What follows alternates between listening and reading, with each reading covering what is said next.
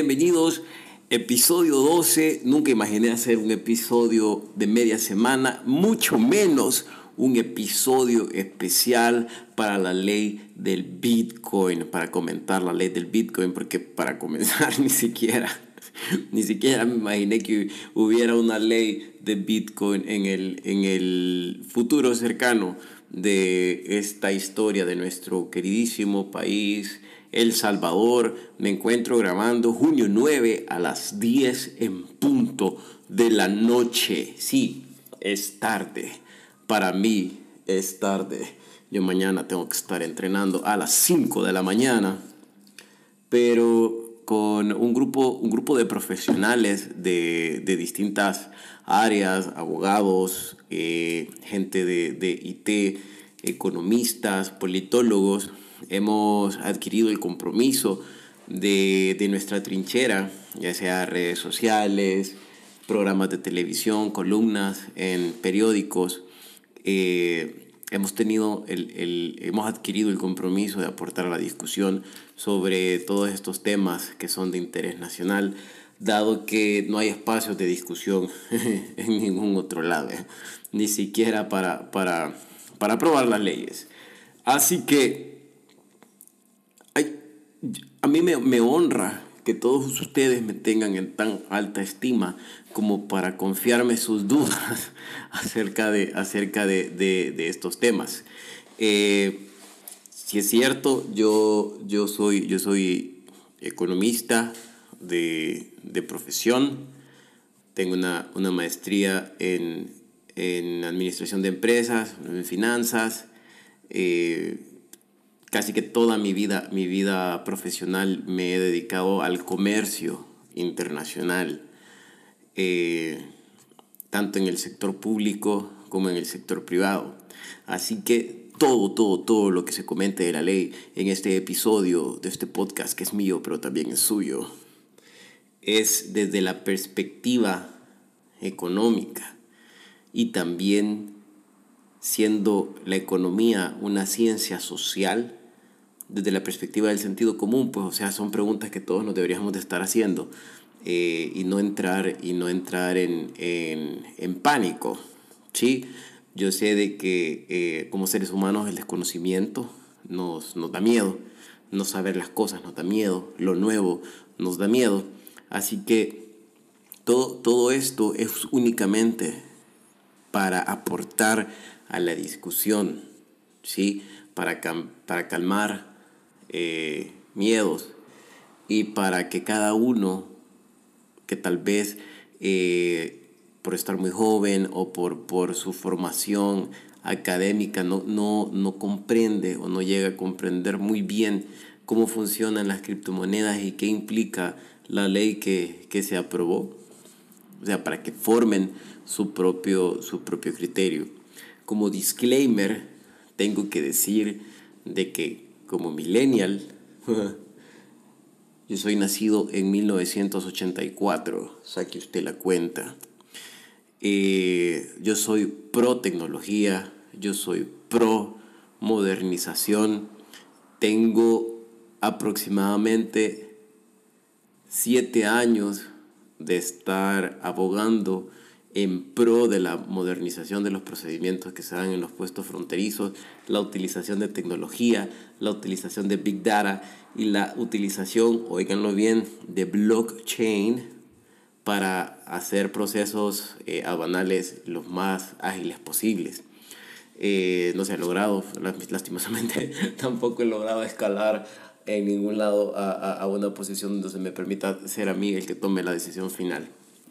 Eh, en ningún momento estoy en contra de que el país se modernice, en ningún momento tampoco eh, quiero ser eh, una piedra de tropiezo para el progreso de este país. Esto es nada más para ser como abogado del diablo y hacer preguntas que nos iluminen a todos en este tema que puede ser tan, tan, tan difícil de comprender y que es algo de que nos agarró desprevenidos. Nos agarró desprevenidos a todos. Yo estaba bien tranquilo viendo el partido de la selecta cuando me cayeron un montón de mensajes como ¿qué opinas de la nueva ley que acaban de aprobar? Yo, ¿qué, qué, qué, qué, qué? Entonces, eh, a, a, todos nos agarró por sorpresa, así que, para comenzar, creo yo que es importante saber eh, que los bitcoins, y esto lo expliqué en el, en el episodio anterior, los bitcoins no son una moneda de verdad. Los bitcoins no, te, no, no, no es como tener el dólar, ya sea en mi mano, sentir el papel o la moneda en mi mano, o tenerlo en la aplicación del banco en mi teléfono, o verlo desde, desde la página web en mi computadora. No existe el Bitcoin. Realmente es, es tan es, tan eh, tecnológico que materialmente no se puede tocar. Materialmente no está respaldado en ningún activo, que es lo que, lo que hablábamos del dinero fiduciario. Entonces, eh, ¿qué es, lo que, es lo, que, lo, que, lo que hace tan especial a esta criptomoneda? A esta, bueno, esta criptomoneda. Eh, hay, y esto me llama la atención de todo lo que, lo que he estado investigando desde que se comenzó la discusión con, con el video del Prezi, con, con Jack Matter. Esto es tan etéreo que tiene todavía un, un misticismo la moneda o el Bitcoin o las criptomonedas este, este romanticismo libertario de querer, valga la redundancia, liberar a la sociedad de la opresión de los bancos centrales de los países.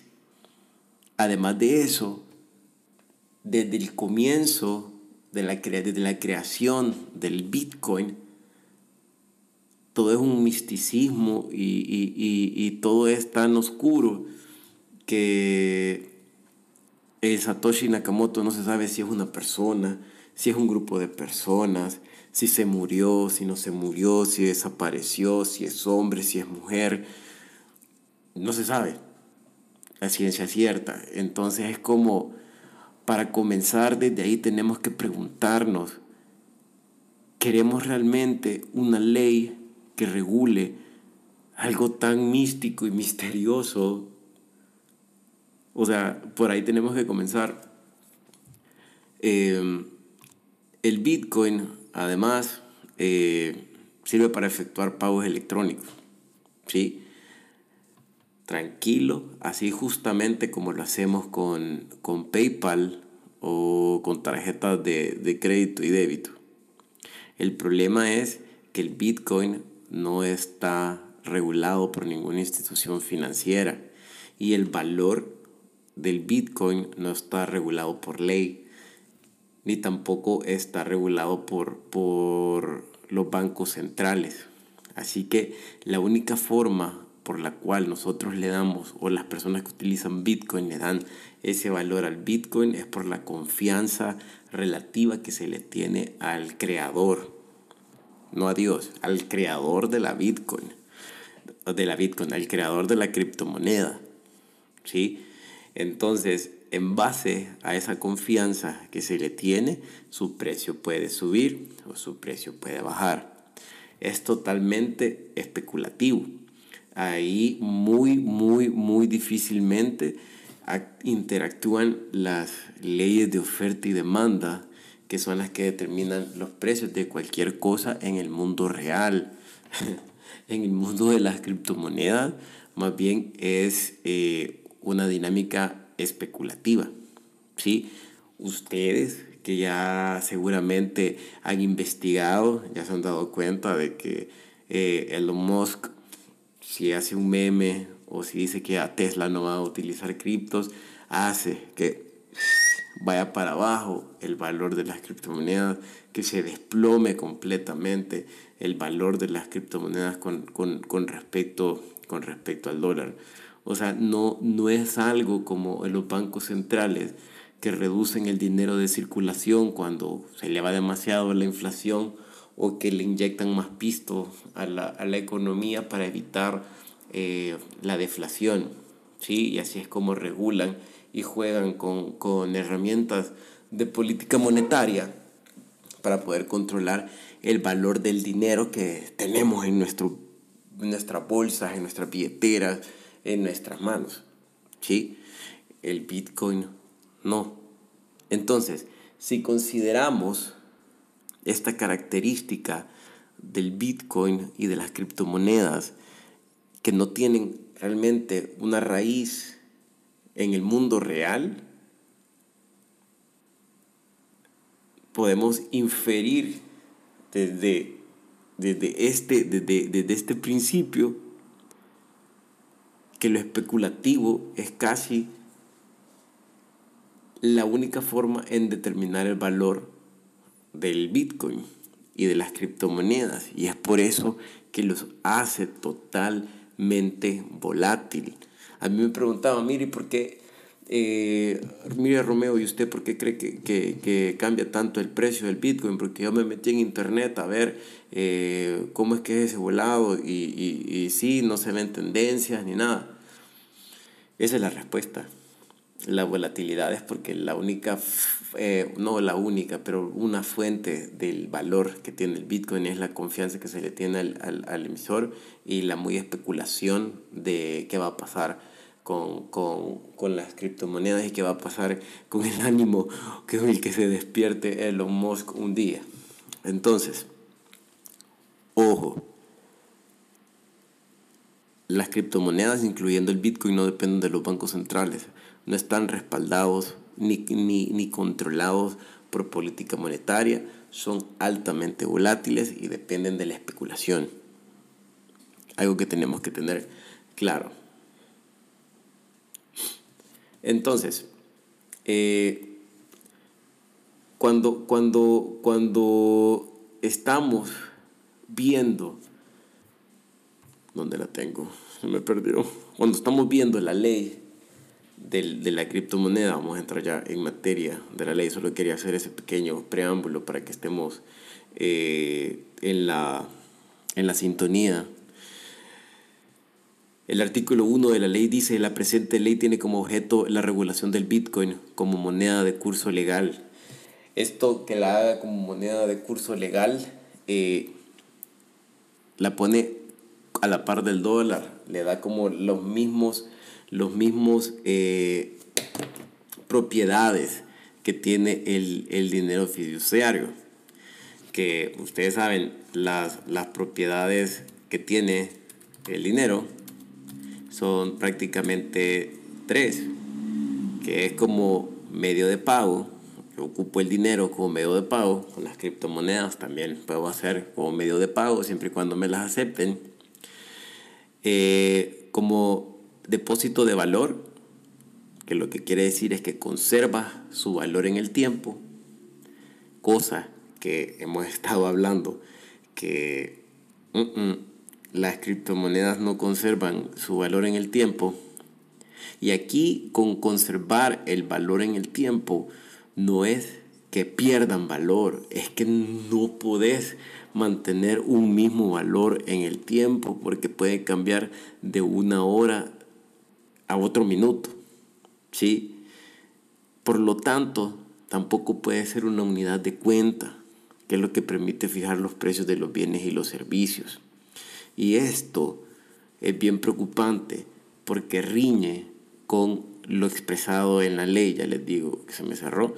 Ya les digo en qué, en qué artículo. Artículo 3. Todo precio podrá ser expresado en Bitcoin. You wish.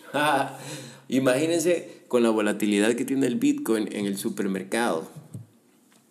A las impulsadoras y a los encargados de góndolas viendo, la, viendo su celular y cambiando el precio de los frijoles, el precio de los huevos, según va cambiando eh, la volatilidad del Bitcoin con el paso del tiempo. Yo no lo miro así, no lo veo así, pero sería bien chivo estar en el súper viendo cómo cambian el, el precio. Lo bueno del artículo 3 es que está escrito como facultativo. Todo precio podrá ser expresado en Bitcoin. cosa que por lo volátil eh, es bien, es bien, es bien difícil. Para no hacer tan largo el, el, podcast y enfocarme realmente en lo que quiero que, que todos comprendamos sobre la ley, toda la ley, hasta donde a mí mi, mi, mi conocimiento, yo soy economista, mi conocimiento legal me da para entender, es para hacer transacciones, según lo que está en su artículo 1, para hacer compras, transferencias, adquisiciones como un método de pago. Si la ley llegara hasta ahí, yo creo que nadie estaría en contra, nadie tuviera miedo. Ahora bien, la ley tiene un par de artículos que sí hay que tenerles en cuenta. El artículo 7 dice todo agente económico deberá aceptar Bitcoin como forma de pago cuando así le sea ofrecido. Esto quiere decir que la utilización del Bitcoin para las transferencias, adquisiciones, las compras y las ventas es obligatorio. Aquí no hay para dónde.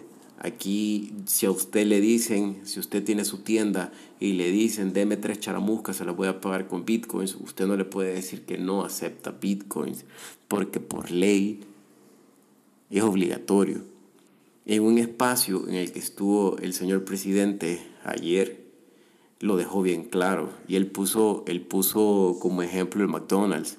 Él dijo de que si alguien iba a McDonald's y, tenía y quería pagar en Bitcoin su combo de hamburguesas, McDonald's estaba obligado por ley a aceptar esos Bitcoins.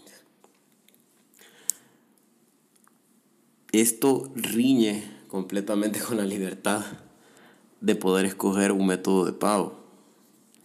En la actualidad aquí en El Salvador y en varios otros países no aceptan billetes de 50 ni billetes de 100 dólares bajo la excusa de que son los billetes que más se, se, se, se falsifican o que vienen de transacciones eh, dudosas. Y todos hemos aceptado eso y andamos billetes hasta de 20 nada más. Y cuando nos dan un billete de 100 vamos al banco a cambiarlo. ¿Sí? porque es una libertad que el, que el, que el, el, el, la, el comerciante o la persona tiene de decirte, no, yo no te acepto billetes de 100. Si necesitas, anda a cambiarlo, si no, ni modo. Con este artículo 7, si hacemos el símil con la libertad de escoger cómo hacemos un pago, eso queda, esa libertad no existe, porque es obligatorio. Si te ofrecen el pago en bitcoins, es obligatorio que lo aceptes por ahí ya, ya nosotros nos tendríamos que encender una alarma como ¿y a cuenta de qué? Pero bueno. Siguiente artículo al que nos tenemos que, que poner ojo al Cristo es el artículo 13. Artículo 13 de la ley, yo se los leo porque yo sé que a lo mejor van en el carro y no están leyendo la ley dice, todas las obligaciones en dinero expresada en dólares existentes con anterioridad a la vigencia de la ley podrán ser pagadas en Bitcoin. ¿Qué quiere decir esto? Si usted tiene un préstamo o usted es acreedor de alguien por medio de un contrato, esta persona, no importa en qué momento usted sacó ese préstamo, usted puede pagarlo con bitcoins.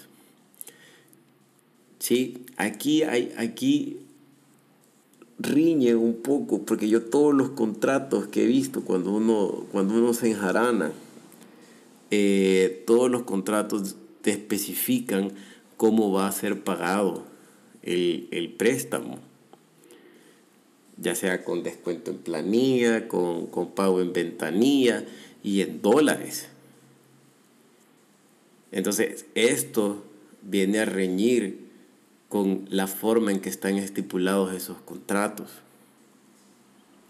Por ejemplo, un montón de gente que trabaja con el gobierno tiene el problema de que no puede eh, irse a hacer home office, no puede hacer teletrabajo, aunque ya existe una ley de teletrabajo, pero no pueden irse a hacer eh, teletrabajo a sus casas porque su contrato dice que el lugar en donde van a prestar sus servicios, donde van a estar trabajando, es en la oficina y que tienen que estar ahí ocho horas diarias, de siete y media a tres y media. Entonces, la solución para poder ampararse a la nueva ley de teletrabajo es que los despidan y los contraten con un nuevo contrato donde digan que o es un híbrido entre trabajo presencial y teletrabajo o es un contrato solo de teletrabajo. ¿Por qué? Porque aunque hay una nueva ley de teletrabajo, y esto es lo que los abogados han dicho, no lo que, lo que yo interpreto, que aunque existe una ley de teletrabajo, su contrato, que es anterior a la ley del teletrabajo, especifica claramente que su lugar de trabajo es la oficina. Entonces, lo mismo podría aplicar acá con esto de que todas las obligaciones existentes con anterioridad a la vigencia pueden ser pagadas con bitcoins. Ahí a ver si qué es lo que dice, qué lo que dice la banca. Que hasta ahorita yo, yo no he visto, no me ha quedado mucho chance tampoco de revisar qué es lo que, lo que, lo que han dicho. Otra cosa que hay que tener en cuenta es el artículo 15, que dice, la presente ley tendrá carácter especial en su aplicación respecto de otras leyes que regulen la materia, quedando derogada cualquier disposición que la contraríe. Yo no sé si los legisladores, la persona o el equipo que redactaron esta ley y, los diputados que la estudiaron, los diputados que la estudiaron, eh, sacaron un inventario de todas las leyes que, podían, que podrían contrariarse con esta para informarnos a nosotros cuáles podrían quedar derogadas. O sea, yo, yo no sé y me preocupa, y aquí es para que todos nos hagamos esta pregunta, ¿no? yo no sé la respuesta. Si el código mercantil está por, o sea, si esta ley está por encima del código mercantil, por ejemplo. ¿Mm? Vea, no, si es cosa seria esto. O sea, como yo como ciudadano salvadoreño me presentan esta ley y esas son las preguntas que a mí me surgen. ¿Por qué me están quitando la libertad de elegir mi método de pago? ¿Sí? ¿Qué va a pasar con los contratos de los, de, los préstamos hipotecarios, los, los, préstamos que uno tiene en los bancos y que dice que los puedo pagar en bitcoins y el, el contrato dice que no, que tiene que ser en dólares? Y además, eh, ¿qué leyes quedan derogadas con esta cosa? O sea, yo no sé. El gobierno me tendría que estar explicando. Ojo, hay, una, hay un artículo, ya cerré el, archivo, pero hay un artículo del, de la ley que dice que eh, el gobierno va a dar eh, una educación para esto. O sea, eso se tuvo que haber hecho antes. O por lo menos en estos 90 días que hacen falta para que entre en vigencia el, el, decreto de la ley. O sea, todas las personas queremos, si esto ya es una ley y, es irreversible, todos nos queremos, nos queremos educar, cómo esto nos afecta, eh, estas dudas que hemos expresado en este bonito espacio. Eh, y también, o sea, ¿qué tengo que hacer? Me van a dar la opción de tener mi dinero, tener un portafolio de bitcoins con el que yo, dependiendo de mi, de mi, de mi amor o aversión al riesgo, voy a tener ahí para especular y tal vez saco alguna ganancia eh, con los cambios en los precios del, del, del bitcoin. Eh, cómo va a funcionar ese fideicomiso, porque ese es otro. O sea, la ley puede entrar en vigencia en, en septiembre, pero la ley eh, condiciona el enforcement o, la aplicación de la misma un montón de cosas, a la creación de, un fideicomiso, que es lo más fácil, a la creación de toda una infraestructura gubernamental, a la creación de, un, wallet, de una eh, billetera electrónica gubernamental, eh, a, la caja de, a, la, caja de convertibilidad de, de Bandesal yo quisiera saber cómo, o sea, yo tengo una idea, y esta es mi idea personal de Romeo, de cómo puede funcionar ese, esa caja de convertibilidad. O sea, a mí me pagan en bitcoins. Ahora yo vendí con Breaking Parallel, yo vendí 10 camisetas a 100 dólares y me los pagaron en bitcoins. Yo necesito, porque para que mi negocio continúe, mi negocio camine, yo necesito esos 100 dólares. 100 dólares, no menos, 100. Y me los han pagado en bitcoins, que es una moneda totalmente volátil, que puede ser que en media hora o cuando vaya al banco o en algún momento en que yo pueda redimir esos bitcoins, pueden hacerse 80 dólares, pueden hacerse 90, pueden hacerse más. Pero yo necesito esos 100 que son los que yo vendí. Entonces el gobierno dice que ellos van a asumir el riesgo cambiario del Bitcoin con el dólar a través de este fideicomiso que van a crear. Entonces mi idea es, como pienso yo, yo no, no he escuchado lastimosamente eh, ningún espacio en Twitter ni, ni, nadie del gobierno que haya salido a explicar. Eh, mi idea es que yo voy a darle al gobierno esa cantidad de, de, de satoshis o bitcoins que me dieron y el gobierno me va a dar a mí los 100 dólares que yo vendí, absorbiendo él totalmente el riesgo cambiario. Entonces yo comprendo eso cuando, digamos, me pagaron en, en, en criptomoneda el equivalente a 100 dólares y a la hora de redimirlos se hicieron 95.